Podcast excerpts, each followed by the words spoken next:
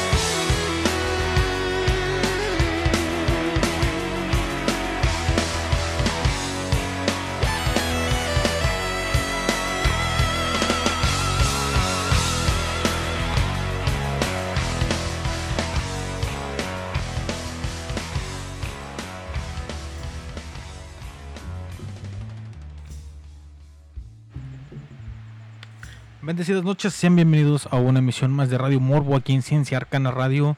Eh, principio de semana tuvimos problemas técnicos en la transmisión en vivo, así que esto es una regrabación. Ah, ¿por qué, digo eso? No debería estar diciéndolo. Lo estoy poniendo en evidencia simplemente. Bueno, pero vamos rápido entrando al tema. No tengo ningún anuncio eh,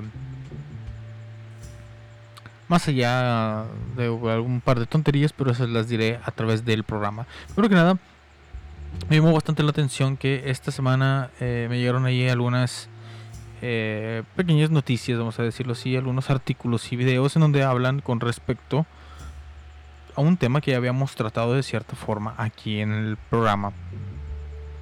Hay un capítulo en el que hablo sobre las hermanas Wachowski y sus em, películas que tienen una cierta tendencia a ser un tanto eh, espirituales, vamos a decirlo de esta manera, que tienen una temática que como que le tira a lo místico.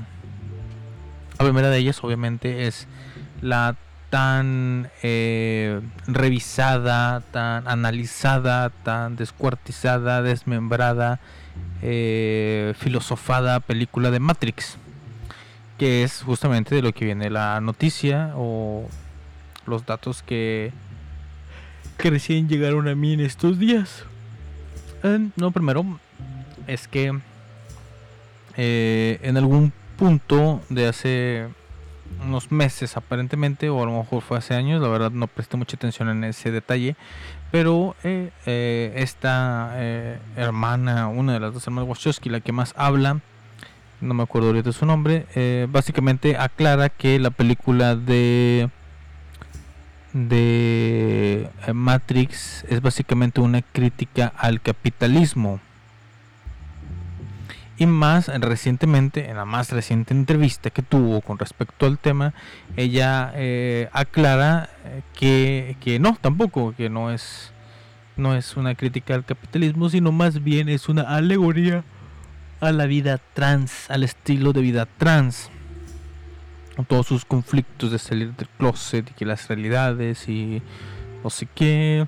Está empezando ahí a decir que, que, por ejemplo, que el personaje de Switch iba a ser de eh, una sexualidad de un sexo en la realidad y otro sexo en la Matrix, dando a entender que pues tenía que ser esa transformación que es lo que conlleva ser un trans.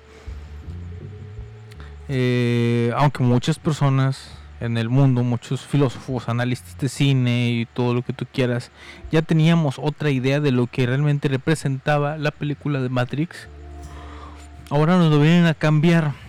Eh, muchos dicen que es simplemente por el hecho de captar eh, público o eh, hacer relevante un tema que ya tiene pues bastantes años abandonado vamos a decirlo ahorita no es un tema en la actualidad no es precisamente un tema de moda se tiene en consideración que va a ser un tema de moda cuando salga la cuarta parte Matrix 4 eh, no sé en cuánto tiempo se vaya a filmar, en cuánto tiempo vaya a salir ya eh, a, los cines. Pero en la actualidad es un tema muerto. Matrix es un tema muerto y aparentemente sí están utilizando esta táctica de cambiarle el significado a la película para poder llamar la atención de la gente y que se enciendan obviamente las redes sociales en un eh, previo a lo que viene con respecto a la siguiente entrega de la saga.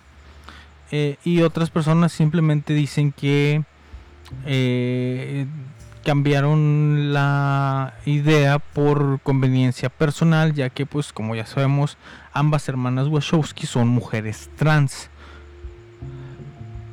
Cuando filmaron la película originalmente en 1999 eran de sexo masculino, eran los hermanos Wachowski, pero con el tiempo primero hizo una la transición y posteriormente su hermana la alcanzó y ahora las dos son conocidas como las hermanas Wachowski y han tenido pues relativamente poco trabajo conocido al menos o que haya repercutido en los medios desde entonces. Dicen dice esta eh, mujer trans que eh, el tema sí era completamente eh, que hacía alusión al mundo trans en su versión original de 1999 cuando se estrenó la película pero que no quisieron manejarlo de una manera tan clara eh, porque según ella el público no estaba preparado para manejar este tema de la forma correcta aunque me parece bastante curioso ya que pues ya hemos tenido desde muchos, muchos años atrás películas que tienen esta temática y creo yo que la gente las ha tomado de una muy buena manera y sí se llegó a hablar en su momento de todo este tipo de cosas. Digo, existe un vampiro transexual de Transilvania, bastante querido por cierto, es una película de culto. Entonces realmente creo que sí se pudo haber manejado ese tema, aunque ellos dicen que no. Porque claro, ahí sí yo les voy a dar la razón a, a cierta... eh, cierto grupo de críticos de todo este tipo de situaciones en el que eh, se está diciendo como que las nuevas generaciones son las que están descubriendo el hilo negro, son las que están corrigiendo eh, todos los errores del pasado, eh, cuando en realidad esos cambios vienen desde mucho, mucho, mucho tiempo atrás, aunque no se crea al 100%, digo, eh, creo que por ahí hay una película donde se hablan sobre los derechos de los gays, bastante antigua, con un Tom Hanks, creo que es Tom Hanks el que sale en ella, bastante joven. Realmente ese tipo de temas, ese tipo de ideas ya llevan muchísimo tiempo, no están descubriendo realmente nada, eh, pero están en un punto, sí, lo tengo que admitir, están en un punto en donde ellos están una que casilla más adelantado, por ponerlo de alguna manera y nosotros estamos eh, una casilla más atrás. Simplemente los que no aceptan que este todo esto tiene que ser algo gradual porque tiene que ser gradual digo tiene desde finales de los 80s a lo mejor no desde antes desde los 70s que se están peleando por todos estos todas estas situaciones eh, no se están eh, no es algo nuevo simplemente no hay que no hay que pegarle a la mamaduría y darse cuenta que este pedo es gradual y gracias a aquellas personas que estuvieron en su momento haciendo su luchita, en este momento otras personas pueden hacer su luchita. Como vamos a hablar un poquito sobre las realidades, eh, de cómo se pierde el sentido de lo que es la verdadera realidad, les voy a dejar aquí un par de grupos que eh, no hablan sobre temas de otras realidades, simplemente son grupos que no son grupos en sí, que pertenecen al cine, son conocidos más por sus películas eh, que por lo que realmente son. Uno de ellos es totalmente inventado para una película, pero que tuvo tanta fama que tuvo que crearse una gira y todo esto. A seguirlo presentando, aunque no era un grupo que realmente existiera. Y el otro, eh, la verdad, me tiene bastante confuso en que si existe o no existe, pero eh, es bastante agradable muchas de sus canciones, principalmente la, la música de su película. Y como estamos hablando de su película, pues aquí tenemos a Tenacious D eh, con su canción Kickapoo, totalmente perteneciente a la película de The Pick of Destiny. Y después tendremos a Spinal Tap de la película Spinal Tap con su canción, mi favorita de todas las que tienen, eh, Break Like the Wind. Y regresamos después de este pequeño corte aquí a Radio Morbo. Radio Morbo.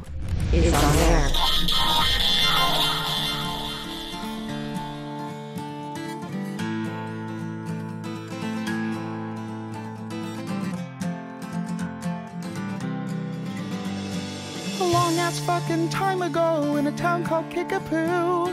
There lived a humble family, religious through and through. But yea, there was a black sheep, and he knew just what to do. His name was Young JB, and he refused to step in line. A vision he did see of fucking rocking all the time. He wrote a tasty jam, and all the planets did align. Oh, the dragon's balls were blazing as I stepped into his cave. Then I sliced his fucking cockles with a long and shiny blade. 'Twas I who fucked the dragon, fuck a licing, fuck a loo. And if you try to fuck with me, then I shall fuck you too. Gotta get it on in the party zone. I got to shoot a load in the party zone. Gotta lick a toad in the party zone suckers shouting the party zone.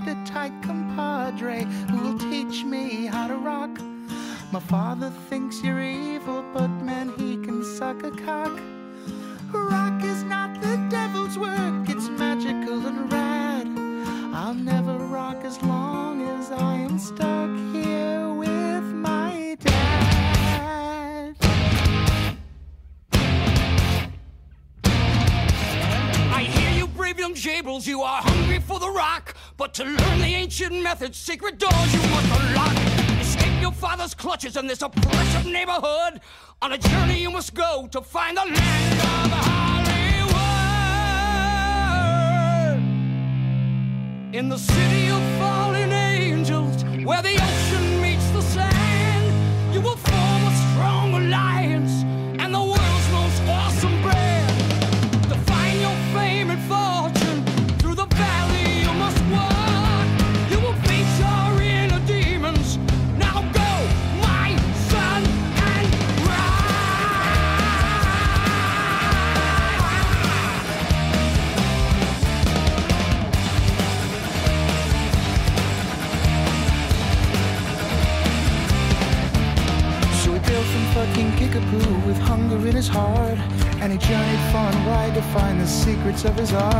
but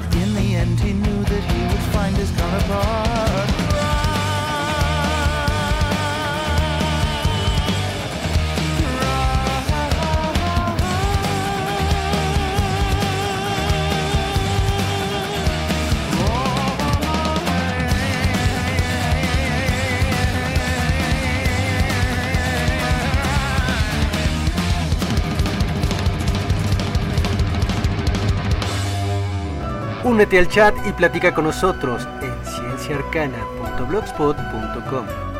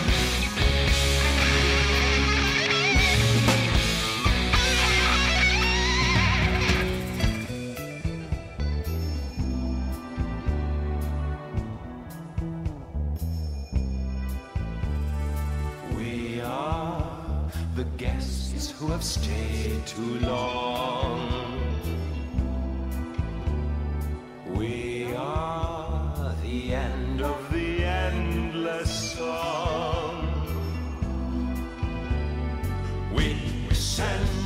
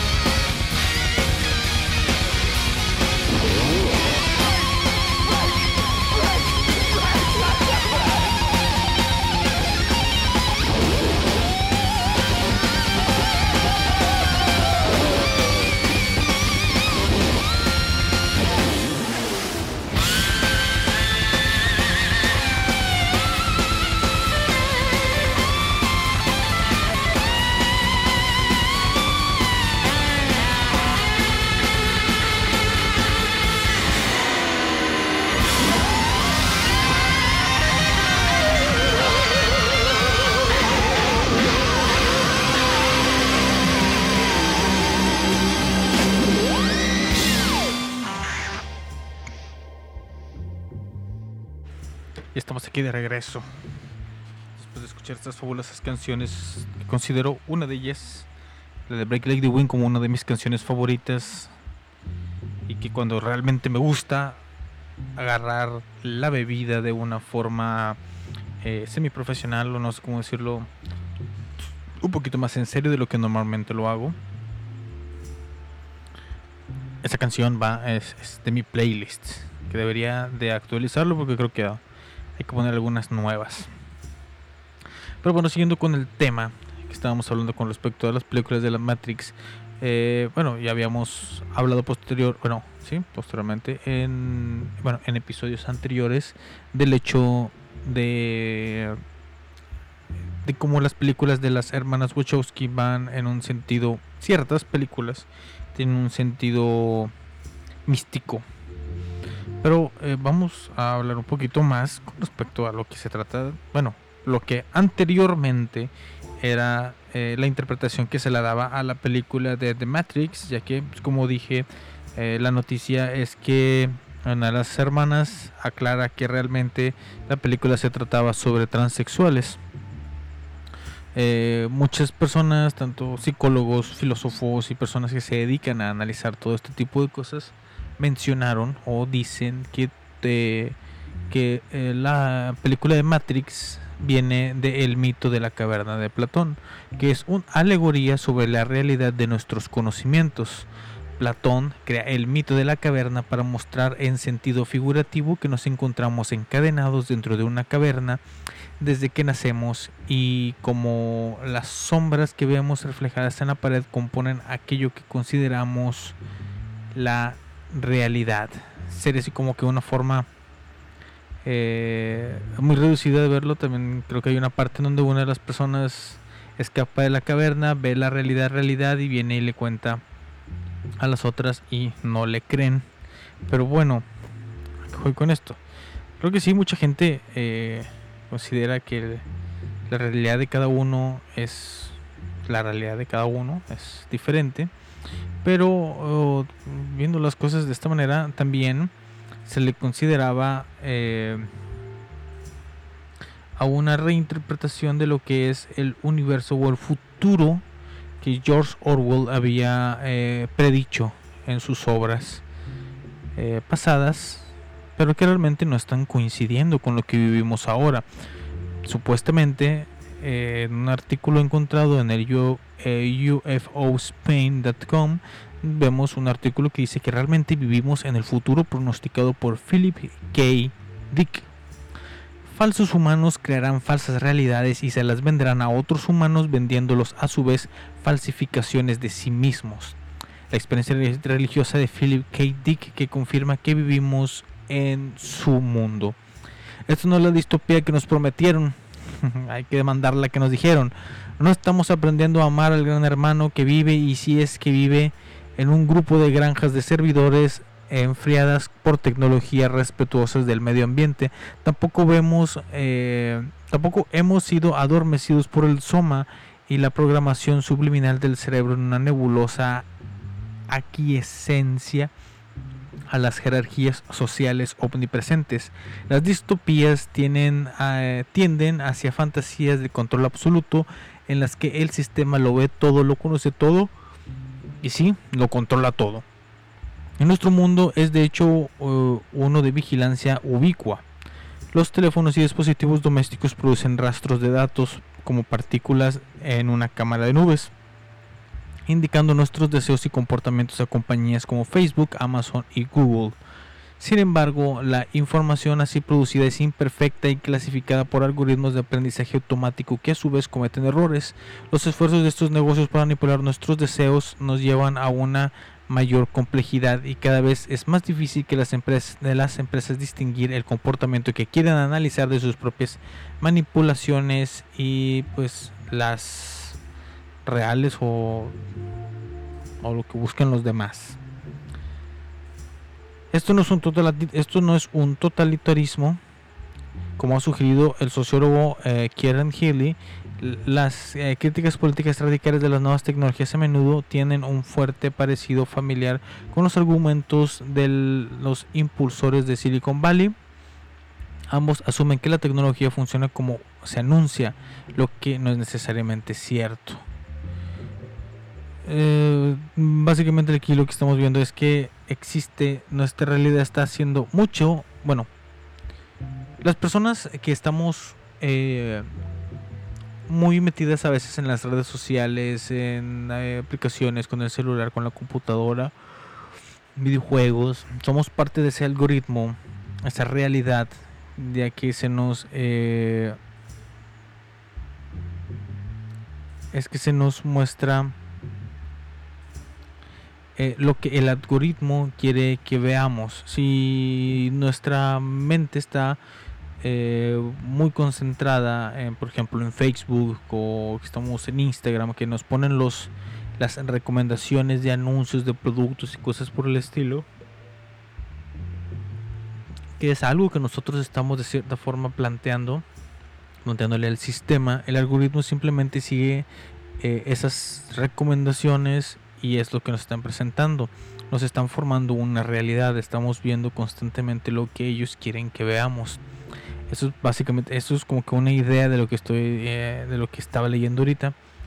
Mm, Es, es eso, se nos sugieren personas que podrían ser de nuestro interés, se nos sugiere contenido, se nos va creando una realidad, ya que eso es lo que vemos, eso es lo que percibimos con nuestros sentidos. En otras palabras, vivimos en el futuro de Philip K. Dick, eh, no en el de George Orwell o el de Aldous Huxley. Sus mundos imaginarios se juntan con retazos extraños de los años 50 y 60 en una California con cohetes, drogas y especulación social. Dick escribía habitualmente con prisa y por dinero, y a veces bajo la influencia de las drogas o de una revelación religiosa personal, reciente y urgente. Sin embargo, lo que capturó con genio eh, fue el malestar onto- ontológico de un mundo en el que lo humano y lo humano, lo no humano, lo real y lo falso se confunden, como Dick eh, escri- describió su trabajo en el ensayo oficial de su colección de 1985, Hope I Should Should Arrive Soon. Los dos temas básicos que me fascinan son qué es la realidad y qué constituye el auténtico ser humano. Durante los 27 años que llevo publicando novelas e historias he investigado estos dos temas interrelacionados. Estas obs- obsesiones que tenían eh, sus raíces en la compleja y siempre cambiante mitología personal de Dick, en la que era perfectamente plausible que el mundo real era falso y que todos vivíamos en Palestina en algún momento del primer siglo después de Cristo, sin embargo, también se basaban en un gran interés por los procesos a través de los cuales la realidad se construye socialmente. Dick creía que todos vivimos en un mundo donde las realidades falsas son fabricadas por los medios de comunicación, por los gobiernos, por las grandes corporaciones, por grupos religiosos, por grupos políticos y el hardware electrónico existe para entregar estos pseudomundos directamente a las cabezas del lector.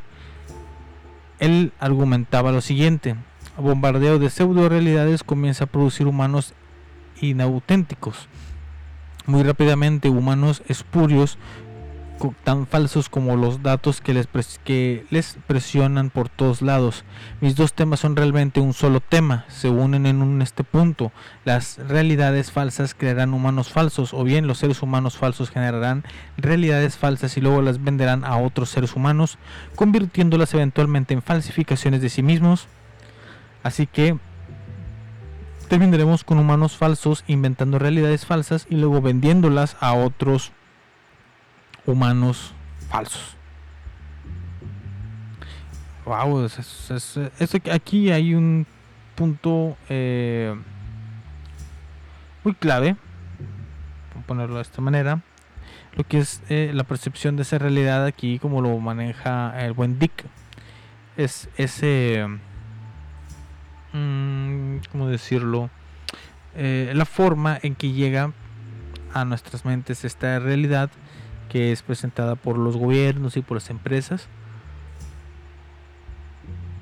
Pero eh, realmente, eh, o sea, es, es uno, es un parte del transporte de la idea de lo que es la realidad, pero en realidad la realidad la percibimos por nuestros sentidos, que eso es una de las grandes enseñanzas que yo obtuve del hinduismo, ya que ellos manejan el control de los sentidos para eh, percibir una realidad un poquito más homogénea, aunque claro, eh, pues la realidad sigue siendo algo subjetivo, algo que no se puede tener muy a ciencia cierta.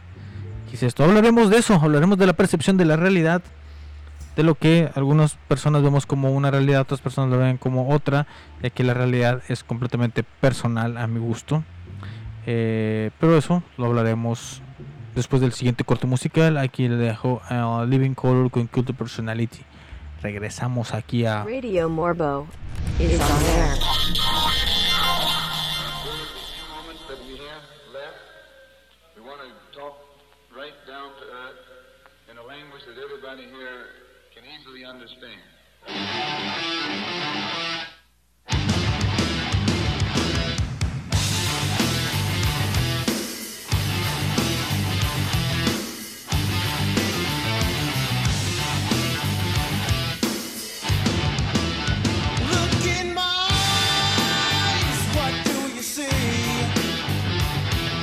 The cult of personality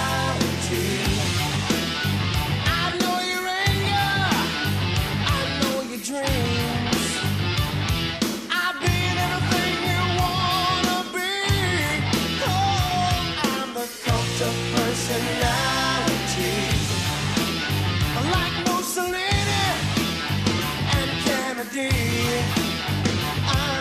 the cult of personality, the cult of personality, the cult of personality.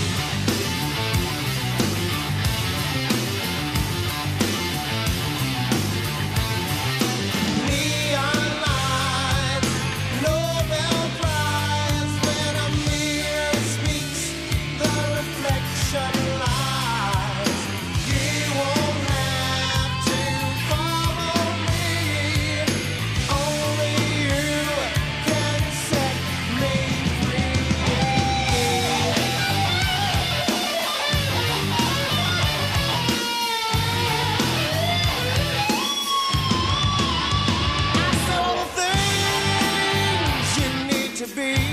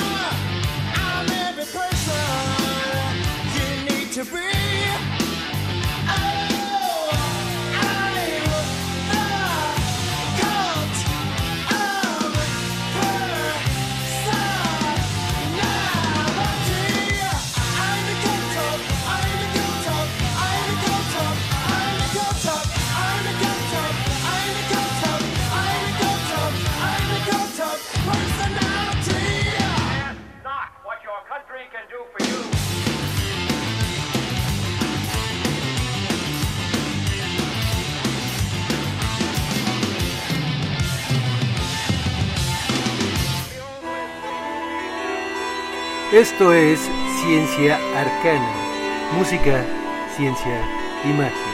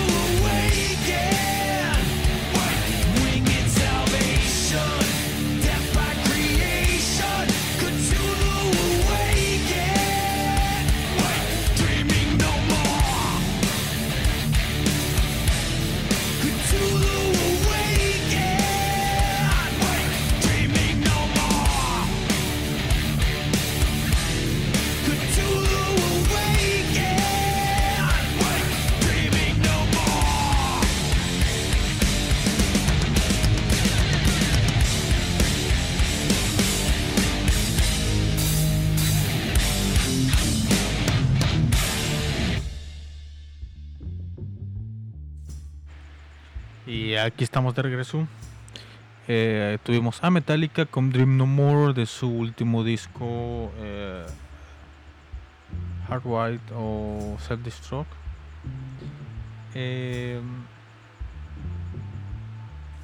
básicamente porque eh, fueron son en, la- en este momento son tendencia en Twitter y todo el día estuvo repicando esa tendencia porque el día lunes 24 de agosto del 2020 fue el concierto número 23 de los 23 eh, Metallica Monday que era conocido así era conocido como un movimiento vamos a decirlo así un eh, algo que hizo Metallica para eh, dar ánimos a las personas que estaban en cuarentena por, por toda esta situación de la pandemia mundial y aparte eh, las donaciones que se estaban haciendo en vivo de las transmisiones tanto en YouTube como en Facebook eran para apoyar eh, a ciertas causas que ellos manejan independientemente. Y eh, por ejemplo estaba viendo justamente en Twitter que porque fue más tendencia no simplemente por el final de de estos eh, Metallica Mondays sino como dice un usuario de Twitter siempre me pregunté por qué Metallica no había streameado algún concierto de México y ahora entiendo por qué. Porque nos pinchen am porque nos pinches aman y cierran la serie Metallica Mondays justamente con un concierto que se realizó en la Ciudad de México en el, dos- el 3 de marzo del 2017 y vaya vaya vaya eso sí eso sí reconforta un poco si lo vemos desde esa perspectiva. Eh, de hecho estuve viendo parte del concierto. Mm, yo no tuve oportunidad de ir a específicamente ese pero eh, wow se ve que estuvo bastante bien. Tocaron muchas canciones del nuevo disco y por eso me animé a poner a esta última canción de Metallica de Dream No More. Bueno regresando al tema principal que nos trae aquí esta noche eh, la percepción de la realidad por medio de los de los sentidos es básicamente una de las cosas que más, bueno, no que más, pero sí es una de las enseñanzas más importantes que te dan en el hinduismo. Ellos hacen la representación o lo, te lo describen como si fueras en un carruaje, en un carro de caballos. Eh, y que cada uno de los caballos es cada uno de los sentidos, o sea, la vista, el olfato, el tacto, eh, el oído. Y creo que también no sé no me acuerdo muy bien si el sexo lo manejan como un sentido aparte pero algo tenía que ver ahí básicamente lo que te están diciendo es que si tú quieres tener una claridad de, del mundo real de la realidad de lo que realmente te está rodeando tienes tú que controlar esos caballos tener en control eh, y no sobreexcitar no meterles carga de más a tus sentidos, eh, preocupándote demasiado por satisfacerlos, por así decirlo, vamos a poner, el siempre estar viendo cosas hermosas, el siempre estar viendo, estar oliendo cosas que huelen muy rico y cosas así por el estilo. Ellos te dicen que tienes que tener una especie de equilibrio para que puedas tener una percepción más homogénea de lo que es la realidad, de lo que es el mundo a tu alrededor. Eso me recuerda bastante a la primera vez que yo tuve un contacto con una enseñanza de ese tipo que fue con un amigo eh, que yo tenía hace muchísimos años. Eh, yo en lo personal he utilizado gafas eh, la mayor parte de mi vida, gafas, lentes, anteojos, dependiendo de dónde me estés escuchando. Eh, siempre las he utilizado. Entonces, en aquella, en aquella ya lejana juventud, cuando todavía era eh, bastante común que la juventud, los la niñez, eh, estábamos hasta altas horas de la noche en los espacios públicos, en los parques, recostados en las bancas, viendo hacia el cielo, que todavía era un poquito más claro de lo que es el día de hoy, y viendo las estrellas. Entonces eh, mi amigo me dice, oye, ¿me prestas tus lentes? Pues, o sí, toma. Y se los pone y lo me dice, ¿qué pedo? O sea, qué raro. Yo digo, ¿qué raro qué? Me dice, yo nunca... Yo nunca había visto las estrellas así como se ven con tus lentes. Yo, ¿cómo? Sí, es que yo siempre las veía como si tuvieran el centro brilloso y como que una especie de aura alrededor, luminosa y parpadeante. Este, pero ahorita que me prestaste tus lentes vi nada más el puro centro de una forma más clara, más nítida. Y el, todo el cielo alrededor eh, se vio más oscuro, más de color negro. Este, yo pensé que así era el cielo. Él dice, voy a tener que decir a mi mamá que a lo mejor ocupo gafas, a lo mejor ocupo lentes. Y sí, dicho y hecho, a los pocos días él también empezó a utilizar gafas, empezó a utilizar lentes. Y me dijo, es que yo pensaba que así eran las cosas. Yo veía que él, como durante mucho tiempo en mi vida yo lo vi de esta manera, yo pensé que esa era la realidad, que así era como realmente se veía la luz. También decía eso, no sé, hay un efecto muy común que se tiene con las luces de los autos en las noches que, se ven como que embarradas, no sé, como, es- como si una extensión de la luz surgiera hacia los lados. Es un problema también que tiene, por eso te venden eh, gafas especiales para eh, conducir en la noche por la reflexión de las luces en los eh, en los parabrisas y otro tipo de cosas y la misma vista de forma como percibe la luz pero no estás viendo realmente cómo está mandando la señal, cómo se está irradiando. Y eso es lo que confunde. Mucha gente eh, percibe la realidad de una manera muy diferente a otras. Simplemente por la calibración de los mismos sentidos es muy, muy, muy diferente. Aparte de que existen otro tipo de cosas, otras variables químicas, cerebrales y eh, culturales que hacen que la realidad sea diferente para todos. Por eso a veces es muy difícil encontrar una persona que comparta tu misma realidad. Y muchas veces intentas hacer que las demás personas que están a tu alrededor entren a tu realidad y vean las cosas como tú las ves. Y a veces es muy, muy, muy difícil que esto suceda de esa manera. Mi recomendación es no lo intenten. Respeten a las demás personas y cómo ellos perciben la realidad y pues intenten llevarlo lo más chido posible. Sí. Y también cuestionense, cuestionense mucho. porque hay muchas personas allá afuera que te intentan meter a, su misma realidad, que su realidad es su religión, su estilo de vida, y pues eh, hay muchos ahí discrepancias que te pueden llegar a, a confundirte todavía más de lo que de por sí ya es confusa la vida en sí mismo. Bueno, creo que mm, sí, ya vamos a hacer el último corte musical. Vamos a cerrar el programa de una vez y nos despedimos completamente con música. Eh, déjame decirte que mi nombre es Ángel Morales. Esto fue Radio Morbo. Yo soy conocido como el Morbo. Y estoy en vivo eh, los lunes, miércoles y viernes después de la medianoche. eh, horario de la Ciudad de México.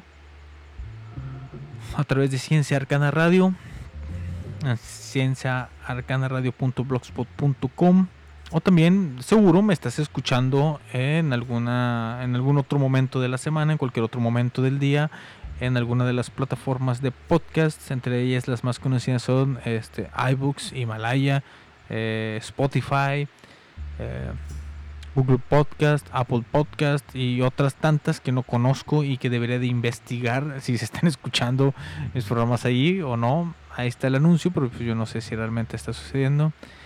Eh, así en el resto de la programación, el um, Calavero Podcast, eh, Transfilosofía, que son los jueves y los domingos, Calavero Podcast son los sábados. Y disfruten de la música que ponemos aquí en la estación. Eh, y todas las personas que escuchan eh, la versión podcast, les agradezco. Ya, como ya había mencionado, ya sobrepasamos las mil reproducciones en conjunto. Yo sé que se puede llegar a más, así que compartan, suscríbanse,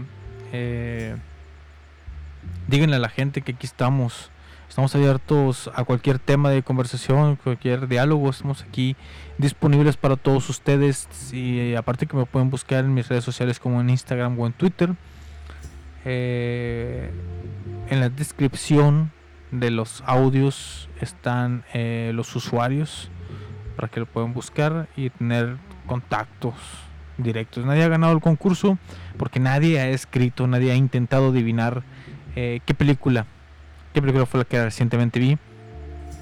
Y ya tengo planeado cuál es el dibujo, pero cuál es el premio, perdón. Eh, pero solo se lo diré al ganador o bueno cuando ya existe algún ganador aquí los dejo con eh, un audio una música una canción específicamente que es conocida como The Most Mysterious Music o The Most Mysterious Song in the Internet que supuestamente es una grabación que fue obtenida de un cassette de una estación de radio. Esta es una versión remasterizada y modificada para eh, su gente la puede escuchar. Mucha gente dice que recuerda la canción más no recuerda en qué momento fue cuando eh, existió. No existen registros de quién la de quién la tocaba ni nada por el estilo Eh, creo que se han escuchado se, se ha llegado a hablar con los, los DJs o los, las personas que ponían las canciones en esta estación y no recuerdan la canción en específico es un misterio bastante misterioso y que una de las locas locas teorías que se tienen al respecto es que realmente pertenece a una realidad alternativa, un universo alterno en el que ahí sí fue un gran éxito y aquí pues, simplemente es un audio perdido. Y posteriormente tendremos una edición de Duckend con eh, of Sunrise. Así que nos escuchamos próximamente. Aquí los espero y los quiero mucho. Cuídense. Esto fue Radio Morbo is on air.